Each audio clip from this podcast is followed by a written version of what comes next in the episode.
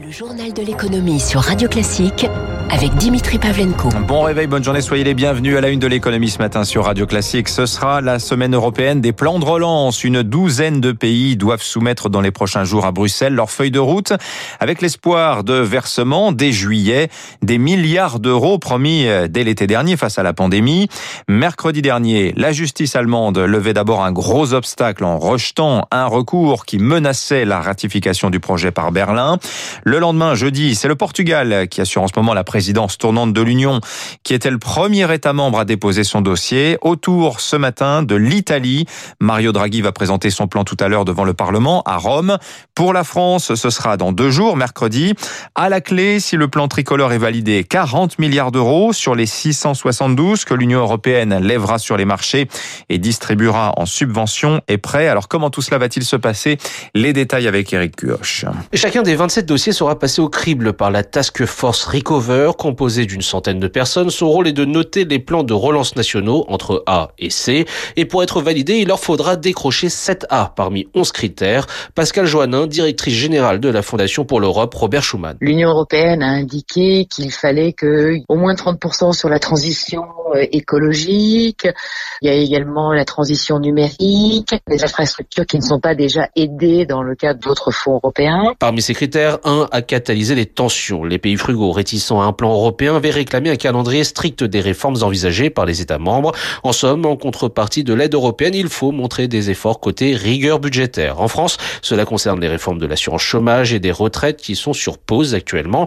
Alors cela peut-il nous desservir? Peu probable, selon l'économiste Anne-Sophie Alsif. Ce n'est pas coercitif, mais par contre, ça a un poids politique hein, par rapport aux autres pays attachés euh, à la rigueur budgétaire de voir où sera affecté l'argent parce qu'ils ont justement peur de s'endetter en commun sans qu'il y ait de contrepartie forte. Un gage pour les tenants de la rigueur, donc, mais qui n'empêchera pas le plan de relance européen. La validation des 27 dossiers est attendue pour fin juillet, début août. Éric Cuoche. Elle a une également ce matin une petite révolution chez Lagardère. Selon les échos, le groupe devrait mettre fin cette semaine à sa fameuse structure en commandite. Elle permet à Arnaud Lagardère de verrouiller le contrôle du groupe hein, malgré une participation au capital de seulement 7%.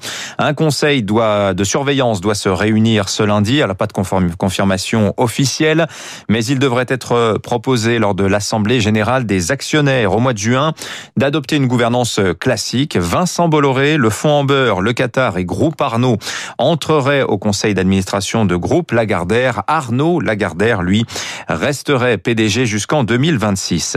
Faudra-t-il un passeport vaccinal pour voyager cet été? Le Parlement européen doit débattre du principe mercredi pour une mise en place dans la deuxième quinzaine de juin.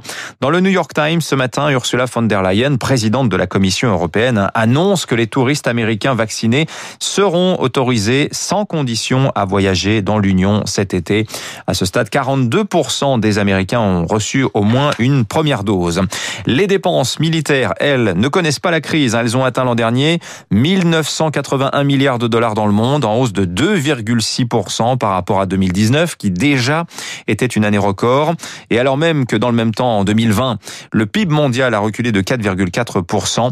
À eux seuls, les États-Unis représentent près de 40% du total des dépenses en armement. La Chine, 13%.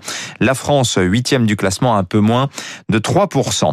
L'actualité des entreprises à présent avec un changement majeur cette semaine dans vos iPhones. Apple s'apprête à déployer iOS 14.5, version de son système d'exploitation doté d'une nouvelle fonctionnée, l'ATT, l'App Tracking Transparency. Vous aurez donc le choix pour chaque application que vous avez installée d'accepter ou non d'être suivi à la trace. En cas de refus, l'application perd l'accès à votre identifiant publicitaire unique. C'est un coût sévère évidemment pour la publicité ciblée sur mobile, plus rémunératrice que la pub classique. Facebook, dont c'est le business model, dénonce une concurrence déloyale. Chez Renault, la sécurité avant tout lors de l'Assemblée générale du groupe vendredi. Le directeur général Luca De Meo a annoncé qu'à compter de l'an prochain, tous les modèles Renault et Dacia seront bridés à 180 km heure et un régulateur de vitesse nouvelle génération prendra la main au moindre relâchement du conducteur, Charles. Oui, le premier modèle concernait la Mégane électrique attendue l'an prochain et doté du régulateur baptisé Safety Coach. En clair, impossible de dépasser 160 km à l'heure avec ce modèle. Ce sera 180 pour les autres et toutes les voitures limiteront la vitesse dans certaines zones comme les ronds-points, les virages.